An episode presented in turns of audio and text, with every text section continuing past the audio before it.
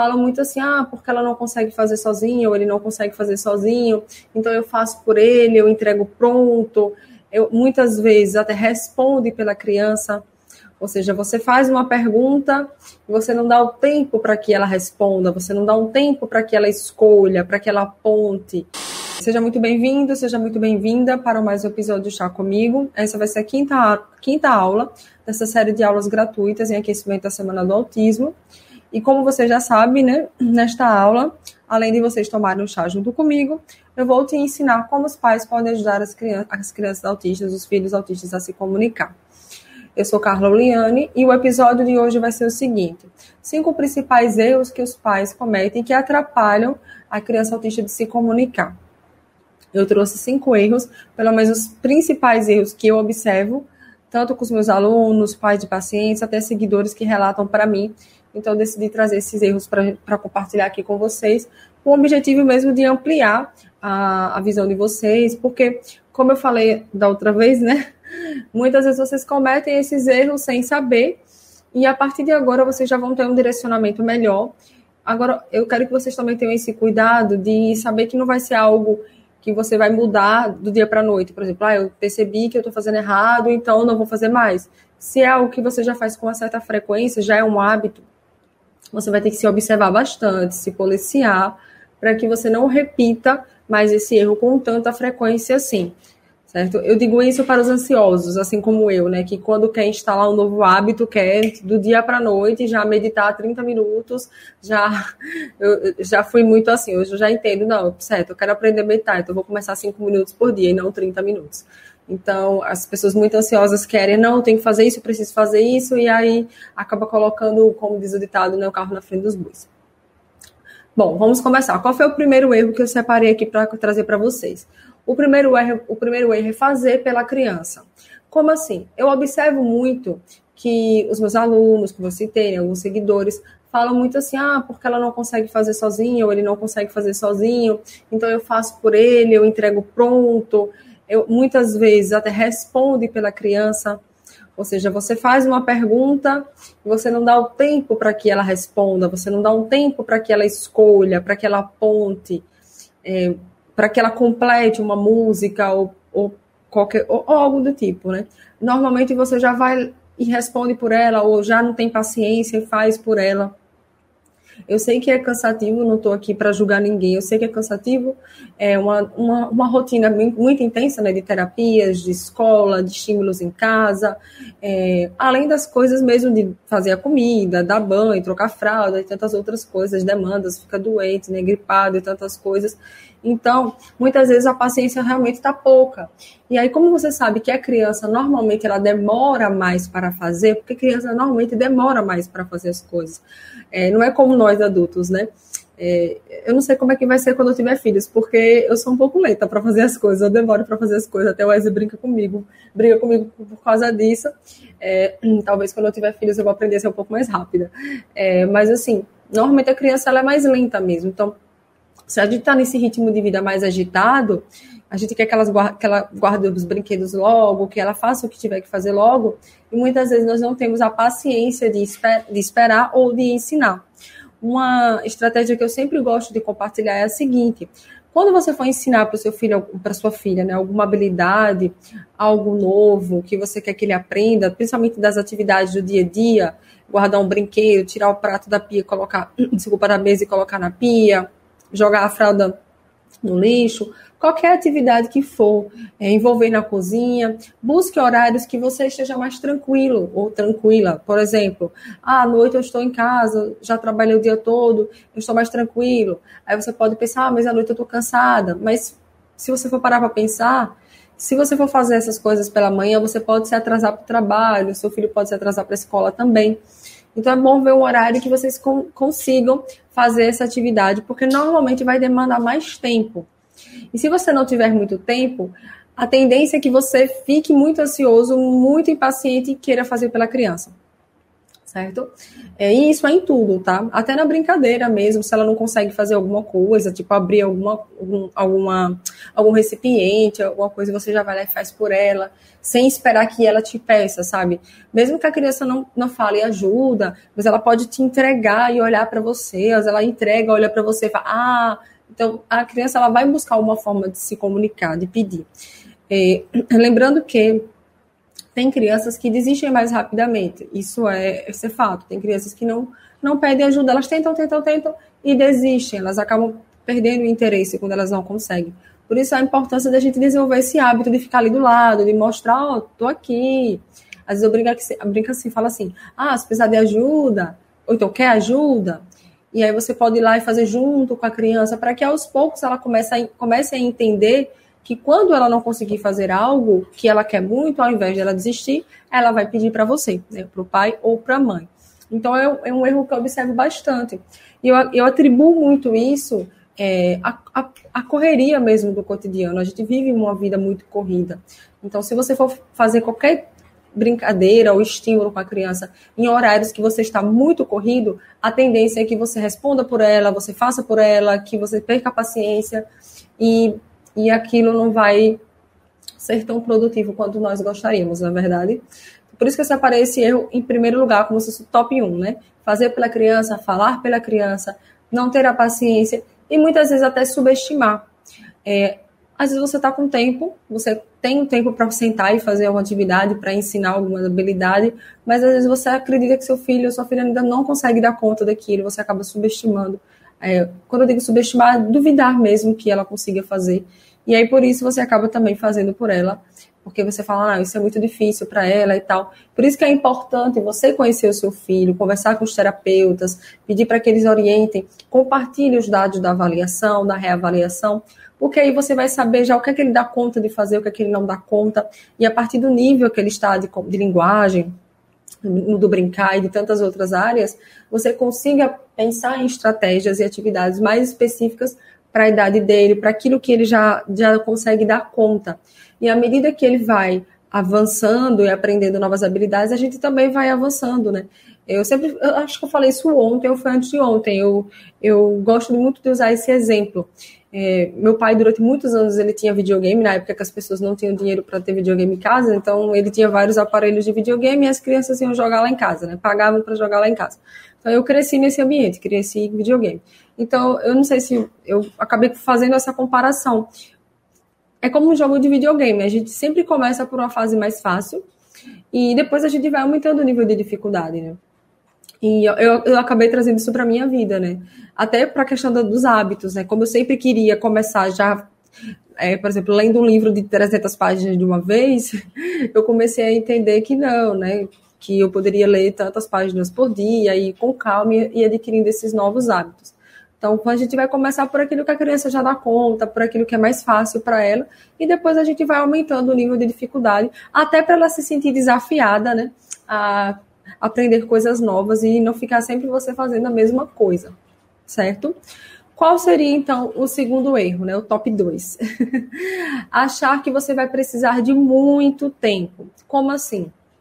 alguns pais falam para mim assim, Carla, eu não sento para brincar ou para fazer alguma atividade motora, sensorial, pedagógica, ou até uma brincadeira que eu posso trabalhar a questão da interação, da comunicação com meu filho, porque eu não tenho tempo. E eu pergunto, como assim? Como, como assim você não tem tempo? Ela disse, não, é porque eu não, não tenho tempo para ficar, tipo, uma hora seguida, ou duas horas seguidas. Então eu vejo que muitos pais eles ficam muito angustiados, se sentem muito culpados, se cobram demais por causa disso. E aí eles nem sentam nem 15 minutos. E isso acaba voltando ao exemplo do, do hábito, né? Eu trago muito isso porque é algo que eu trabalho muito com a minha psicóloga. Assim, é, você instalar um novo hábito não é fácil.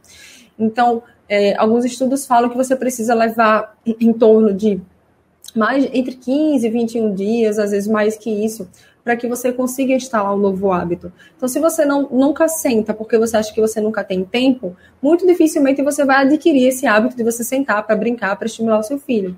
Mas, que se, mas se ao invés de você ficar preso a uma quantidade de horas inicialmente, você pensar, o que é que eu posso fazer hoje? Quanto de tempo eu consigo hoje? Ah, eu consigo 10 minutos. Ótimo, eu vou conseguir esses 10 minutos.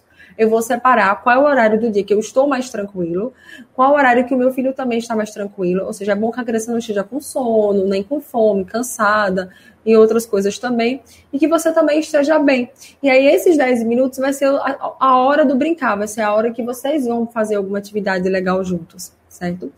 É, e pode ser 10, pode ser 15 minutos. Mia. a gata subiu aqui. É melhor tirar por causa dos fios. Eu gosto dela aqui fazendo companhia, mas eu tenho medo de, de cair a conexão de novo. Então você começa 10 minutos, 15 minutos, daqui a pouco você já está 20 minutos. Eu vou trazer um exemplo de um paciente meu.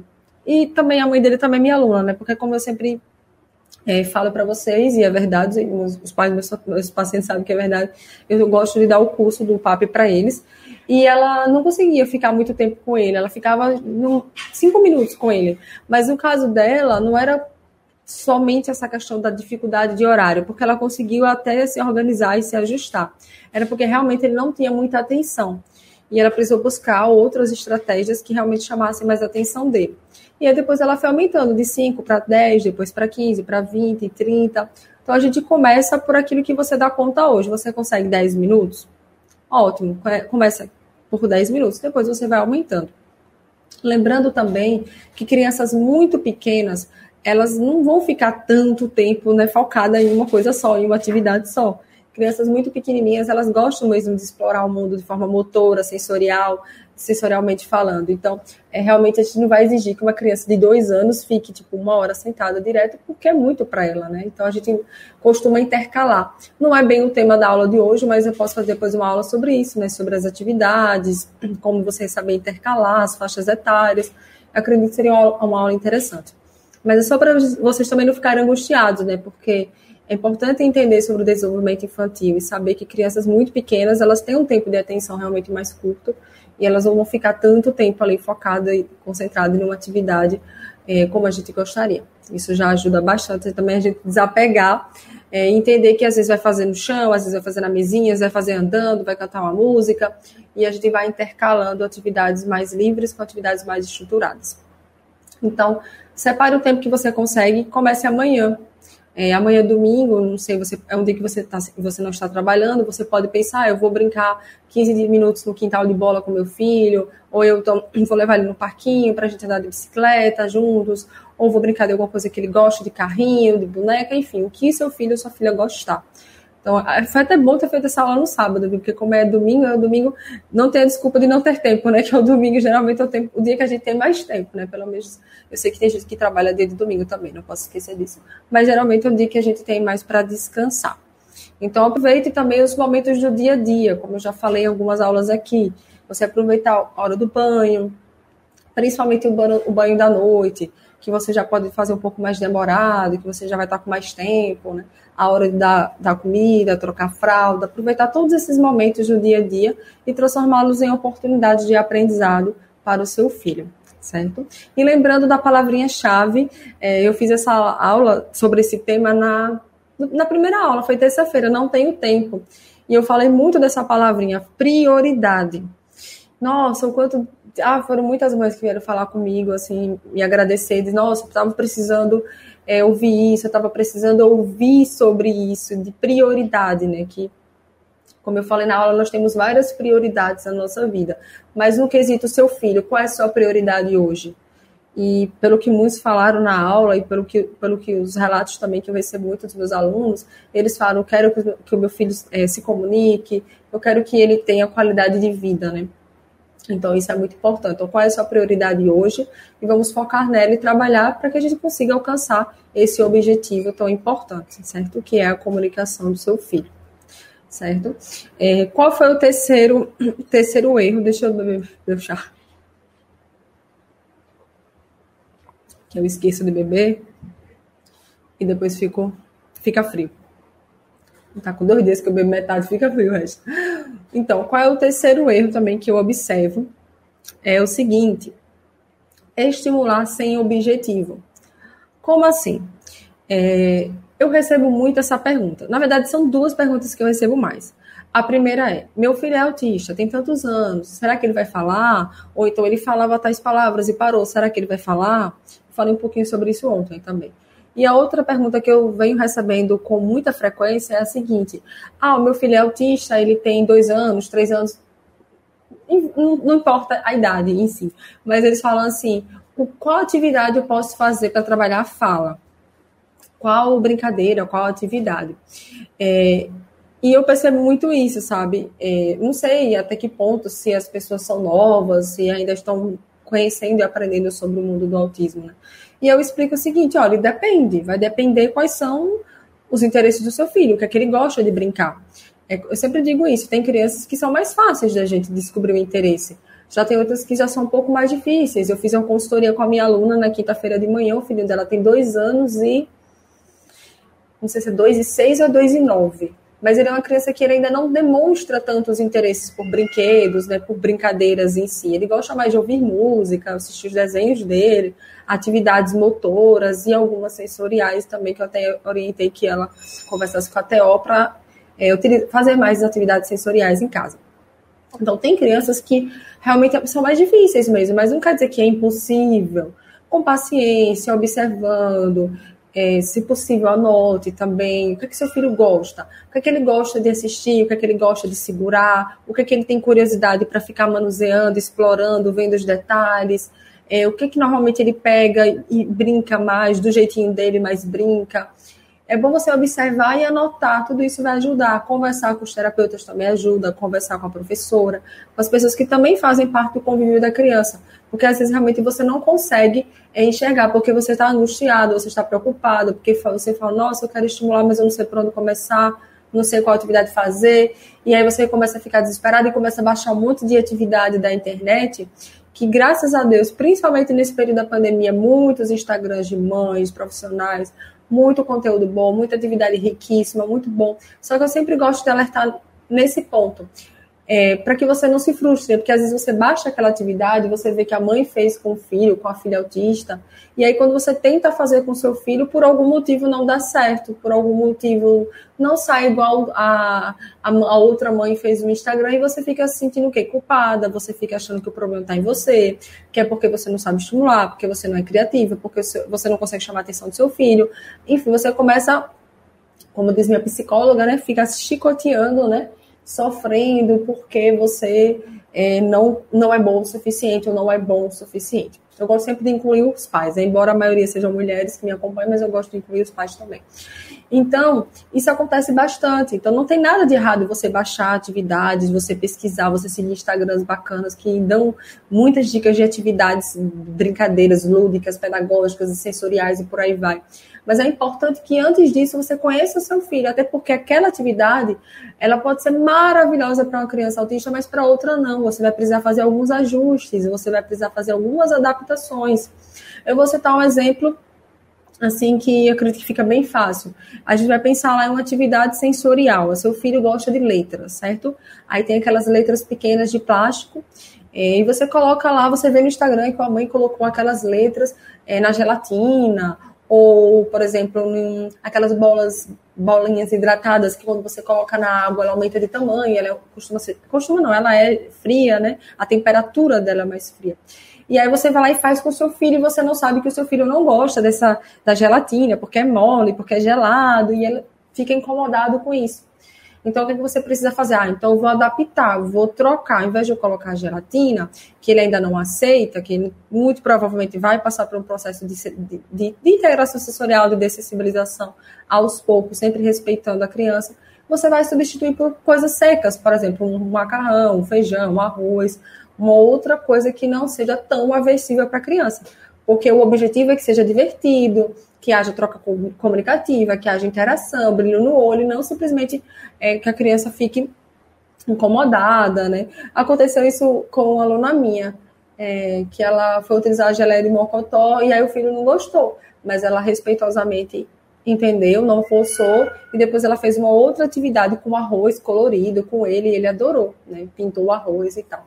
Então é importante a gente ter isso em mente. É bom ter conteúdo, é, é, adquirir conhecimento, né, é, aprender novas atividades, mas sempre levar em consideração também é, aquilo que a criança já dá conta de fazer e aquilo que ela gosta, os interesses dela, buscar seguir os interesses dela, certo? Às vezes eu costumo falar assim, se a criança, por exemplo, ela não tem muitos interesses por brinquedos ou por brincadeiras, você pode pensar, ah, certo, quais são os objetos, quais são os desenhos que ela assiste, os personagens preferidos. E aí você poderia pegar um personagem desse em miniatura ou grande e você levar para o banho para ele brincar, ou brincar, você dar comida para ele, entende? Você, ah, hum, que delícia, você dá para ele. Não precisa a criança fazer nada, ela vai só observar, você vai é, buscar outras estratégias, né? já que ela gosta daquele desenho, ela gosta daquele personagem. Ou então pegar um desenho para que ela pinte, se ela já é, já, já gosta de pintar, utilizar uma adaptação, um giz de cera mais grosso, um adaptador de lápis, isso até vai ajudar bastante. Então, utilizar o que, os interesses dele, quais são os personagens que ele gosta, e aí você pode pensar em atividades a partir disso, já que ele não se interessa tanto por brinquedos, né? É, você pode utilizar os personagens. Então, isso acontece muito quando você é pai ou mãe não sabe exatamente qual é o objetivo que você quer trabalhar. Então, você aprende baixa atividade porque a outra mãe fez e foi legal, mas você não sabe exatamente o que é que você quer fazer, né? Qual objetivo você quer trabalhar. É o contato visual? Aí, Mia. Ela não gosta de ficar sozinha, de jeito nenhum. Venha, Mia. Você, você, o que é que você vai trabalhar? Você vai trabalhar contato visual? Você vai trabalhar imitação? Vai trabalhar comunicação não verbal?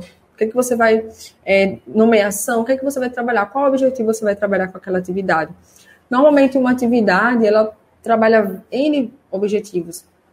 Não vai ser somente um objetivo. Mas a gente precisa ter os objetivos bem claros, principalmente aqueles dois principais, digamos assim, que você quer trabalhar, que você quer focar, certo? E isso, você procurar, correr atrás, estudar e também conversar com os terapeutas ajuda bastante certo? Então, quando as pessoas me perguntam isso, né? Qual é a melhor brincadeira? Qual é a melhor atividade para fazer com a criança de dois anos, três, quatro anos? Eu não respondo, não é porque eu sou gente ruim, não, é porque realmente eu não conheço a criança, não avaliei a criança. Eu não sei como é que está o nível de comunicação dela, como é que está o nível de brincar, eu não sei como é que ela é, percebe o mundo sensorialmente, quais são as preferências e interesses também dela, sabe? Por mais que os pais me digam, muitas vezes ainda fica muito difícil para mim. Eu posso dar algumas sugestões, mas eu percebo que fica muito genérico, né? Porque realmente é preciso conhecer mais a fundo a criança, o caso. Então, vocês são as pessoas que mais conhecem, né? Porque estão lá no dia a dia com o filho de vocês, com a filha de vocês, então são as pessoas que mais conhecem também. Então, precisa saber como é que essa criança se comunica, o histórico dela, aquilo que ela já dá conta de fazer, o que ela ainda precisa de muito suporte, e principalmente saber quais são os interesses, né? O que é que motiva, o que é que deixa ela feliz, brilho no olho. Isso é muito importante também. E chegando já no nosso quarto tópico, né? No, nosso quarto erro que acontece também, é ainda tem um pouco relação com, o, com o anterior. É, por exemplo, você ficar muito presa à, à atividade em si. Como assim? É, você baixa uma, uma atividade e vamos pensar numa atividade pedagógica, certo? Uma atividade pedagógica, estruturada e tal. E aí você faz essa atividade com seu filho ou com sua filha e você fica mais focado que isso é muito comum, certo? A gente é muito focado no resultado, a gente é muito focado no objetivo final. Então a gente não muitas vezes não aprecia, não valoriza tanto esse processo, né? Então você baixa uma atividade ou uma brincadeira e aí você fica mais preocupado com, com a conclusão dessa atividade. E você nesse meio do caminho, você pode perder momentos de interação, pode perder um momento de você fazer um sonzinho interessante para chamar a atenção dele, você fazer é, uma expressão diferente, você trabalhar contato visual e, e, tantas outras coisas durante esse processo. É, eu tenho, tenho uma psicóloga que eu admiro muito, que é a Roberta Caminha, e ela fez uma atividade, um, uma atividade, foi ótimo, um vídeo curto tá lá no YouTube dela falando assim, a atividade em si não importa. E aí ela fez, como assim não importa, né? Porque, nossa, isso, a pessoa já fica, né? Como assim não importa? Mas, assim, eu entendi muito bem o ponto de vista dela, eu super concordo. As pessoas, né, nós também, terapeutas, somos muito ansiosos. Então, a gente, quando pensa em uma sessão, quando a gente planeja uma sessão, uma atividade, uma brincadeira, seja uma coisa mais estruturada, semi-estruturada, só o brincar livre, né, que o nome já diz, é brincar livre, né? A criança ela vai conduzir, então a gente não vai intervir tanto. Mas quando a gente pensa em uma sessão mais estruturada ou semi-estruturada, a gente fica muito preocupada aquela coisa que a criança tem que finalizar, a criança precisa finalizar. Sim, a gente sabe que a gente quer que a criança aprenda as coisas, por isso que eu trouxe o exemplo pedagógico, né? A gente quer que a criança aprenda, que ela aprenda aquilo que ela está fazendo, que ela está desempenhando. Mas muitas vezes a gente coloca tanto foco e a nossa energia para que aquela tarefa seja concluída, que a gente, a, gente, a gente deixa de perceber coisas que vão acontecendo ao longo do caminho, né? Ao longo do processo entende? Então, às vezes, a criança, ela não está muito bem, ela não está conseguindo se concentrar, é, ou então aquilo não chamou tanto a atenção dela.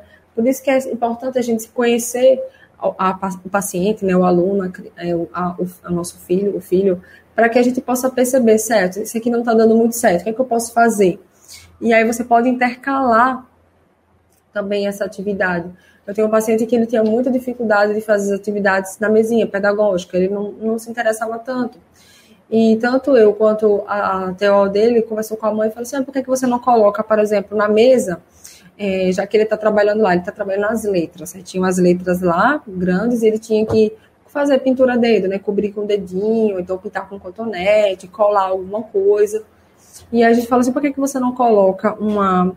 que entra a parte sensorial, né? Uma bacia com alguma textura, alguma coisa que ele goste, e dentro você coloca as letrinhas, que ele gosta muito de letra, para que ele procure a letra, e é, muitas vezes fazer até um pareamento, se for o caso, e, e, e intercalar, para ele poder concluir aquela tarefa. Porque ao mesmo tempo que ele está fazendo uma coisa que para ele é um pouco chata, que ele ainda não dá, muito, não dá muita conta de fazer, mas ele tem outra coisa legal ali ao mesmo tempo. Então é por isso que a gente tem que realmente não focar somente na questão do resultado, mas sim no processo, para que, que o processo ele seja prazeroso, que ele seja divertido e não seja uma criança chata, é, que não seja uma coisa chata, né, repetitiva para a criança. É, e eu também lembrei de um exemplo, né, já que eu, tô, falo muito de comunicação, porque eu sou fono, que é o seguinte: os pais eles se preocupam muito assim que as crianças aprendam é, o nome das cores, o nome das letras, o nome dos números, das formas e tal. Então, o que acontece?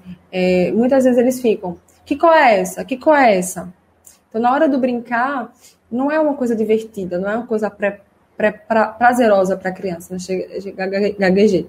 É uma coisa que você fica testando a criança. Você perde a oportunidade de aproveitar ali aquele momento, de estar com ela, de interagir, de de fazer uma coisa divertida, um sonzinho engraçado para ela tentar imitar, ou fazer uma coreografia, uma expressão. E você fica só, que cor é essa? Que cor é essa? Porque a sua preocupação que a criança aprenda o nome das cores é muito maior, ou seja, você está com um olhar mais focado no resultado e não no processo em si. O que eu estou querendo dizer aqui não é que é para você parar de ensinar as coisas para a criança ou que o resultado ele não é importante. Não, o que eu estou querendo dizer é que o processo ele também faz parte. A gente não pode simplesmente sair do início e pular para o final. Existe um caminho aí no meio, né, que muitas vezes a gente quer ultrapassar, principalmente nós ansiosos, né, que quer tudo para ontem. Então a gente fica ansioso, ah, porque eu tenho que fazer isso aqui. Calma, respira, vamos aproveitar o processo. A gente vai chegar no final, ele vai aprender as cores, vai aprender o que tiver que aprender, mas vamos fazer esse processo aí mais legal, mais prazeroso para a criança. Então isso é muito importante, certo? Não focar somente em resultado, resultado, resultado e passar essa carga de ansiedade e, acaba sendo mais um momento de cobrança do que um momento divertido, certo? Então, é importante ter isso em mente. É, deixa eu ver aqui só para não, não me perder. Top, eu estou no, top, no erro 4, né? É, beber, beber meu chá.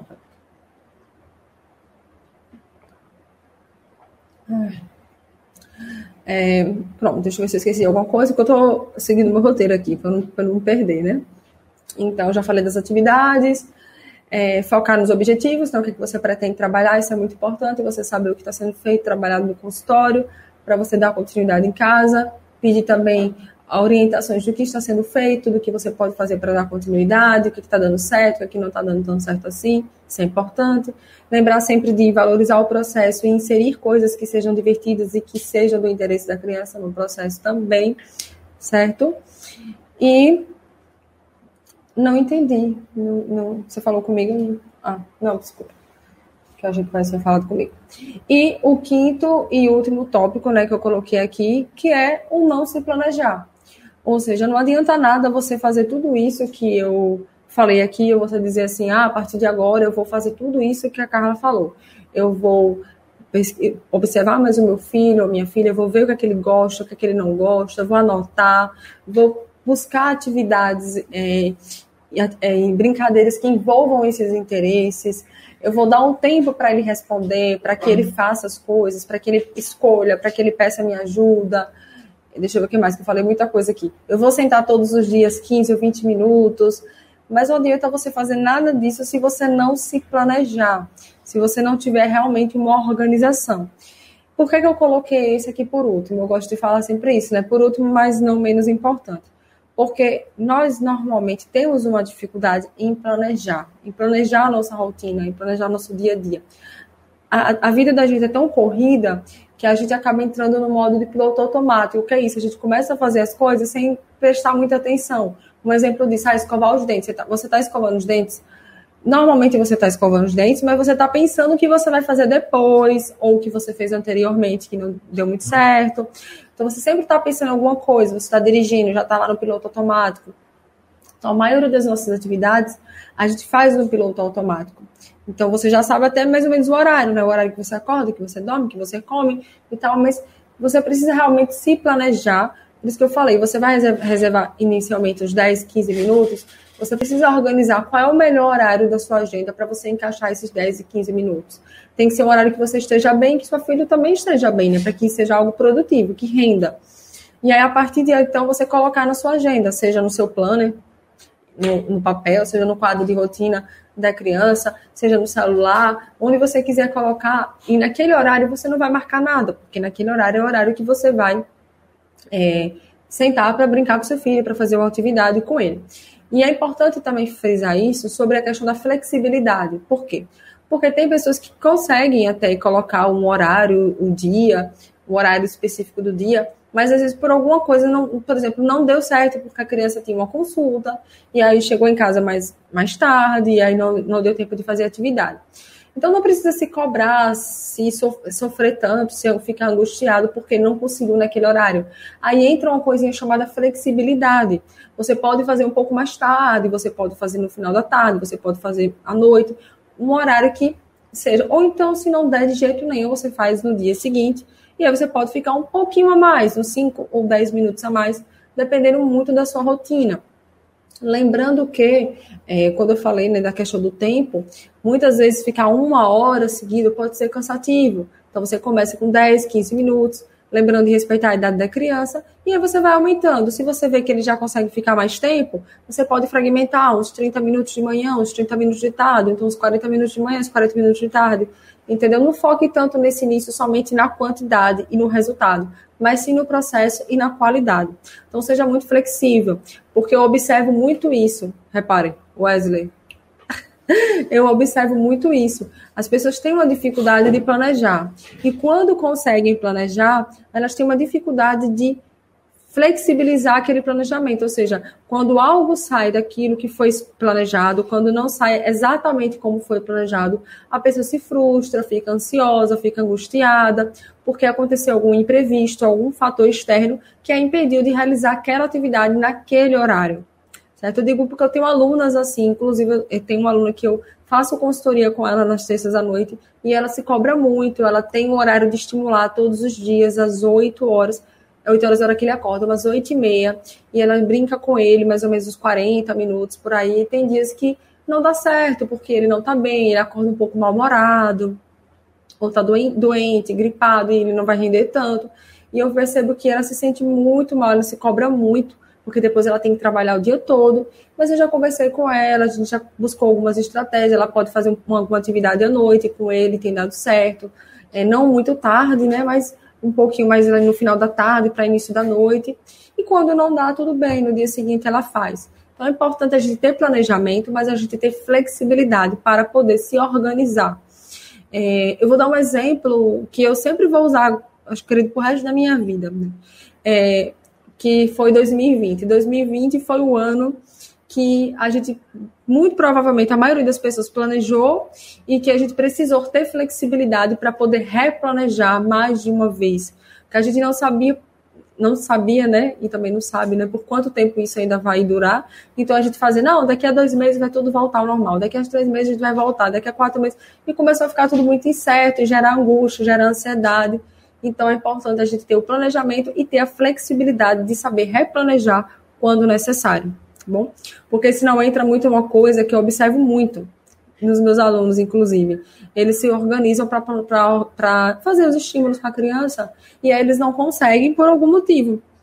E aí eles se culpam, eles ficam muito tristes, que foi esse caso dessa aluna também que eu trouxe. E aí o que, é que acontece? No dia seguinte, eles estão sentindo, eles estão se sentindo ainda mal, estão se sentindo ansiosos, angustiados, e eles não conseguem estimular, nem no dia anterior, nem no dia seguinte, porque está se culpando do dia anterior ainda, sabe? Por isso que eu falei, não deu certo hoje, ah, tente mais tarde, um outro horário que seja bom também. Se não deu certo, deixa para o dia seguinte. E aí no outro dia você recomeça, tá bom? Essa é a graça e o segredo, né? Do novo, cada novo amanhecer é um novo recomeço. Então, no outro dia, a gente faz tudo de novo. Não é fácil, falando para ser fácil, não é, sei que não é. Tive que aprender isso também na marra, mas a gente vai aprendendo. E assim, isso que eu estou compartilhando com vocês é muito a partir dos relatos que eu recebo dos meus alunos, clientes de consultoria, dos meus seguidores também, e também das minhas próprias experiências, né? De se culpar quando eu fazia um planejamento e eu não conseguia fazer determinada tarefa que eu queria fazer naquele dia, e eu ficava me sentindo muito mal, ficava me sentindo muito ansiosa, angustiada e culpada principalmente. E no dia seguinte eu não conseguia fazer de novo porque eu ainda estava imersa nos sentimentos, nas emoções do dia anterior. Então agora eu já. Não, não consegui hoje, beleza. Amanhã eu faço. E se der, eu faço um pouquinho mais. Eu estudo um pouquinho mais, eu faço um pouquinho mais, mas eu não, não vou entrar nesse ciclo mais, não, porque não vale a pena. Tá bom? Espero que vocês tenham gostado. É, eu vou agora abrir para responder algumas dúvidas de vocês. Eu vou precisar terminar realmente às 20 horas, né, pontualmente, porque eu vou jantar para as 21 horas voltar que hoje a gente vai ter o nosso quadro, né, o Voz do Autista. Hoje vai ser com o tio Faso. Na verdade, o nome dele é Fábio, o apelido dele é tio Faso. Eu vou até perguntar porque o apelido dele é tio Faso. O sobrenome é Souza. Faso. Faso. Faso. Ah, Fábio Souza. É Faso. Hum, como é que você descobriu isso? Como foi que você descobriu isso? Ele já falou, foi? Não, porque eu tive que pegar para fazer arte. Ah, tá, tá. Eu achei que era porque era um apelido, não sei. Enfim. Aí hoje vai ser com o tio Faz, vai ser bem legal. admiro muito o trabalho dele. E a gente vai falar sobre lugar de fala, a importância de, do tripé, né? De, dos profissionais poderem falar do, do lugar deles, né? do, do, nosso lugar, né? Porque eu também sou profissional. Enquanto profissionais, os pais falarem do lugar deles enquanto pais, né? das vivências deles. E os autistas falarem do lugar deles, né? De como é viver, sentir e ser autista, né? Então é importante a gente respeitar esse lugar de fala. É, agradeço a atenção de vocês e é isso, pessoal. Esse foi nosso nossa quinta aula, né? Nosso nosso, nosso quinto encontro do chá comigo. E depois o meu marido ele vai vai transformar o, o áudio em podcast, então você vai poder depois acompanhar esses episódios dessas aulas aqui no YouTube, no Spotify, no Deezer, no Google, no Google Podcasts no iTunes ou no agregador de podcast que você preferir. Um abraço e até mais.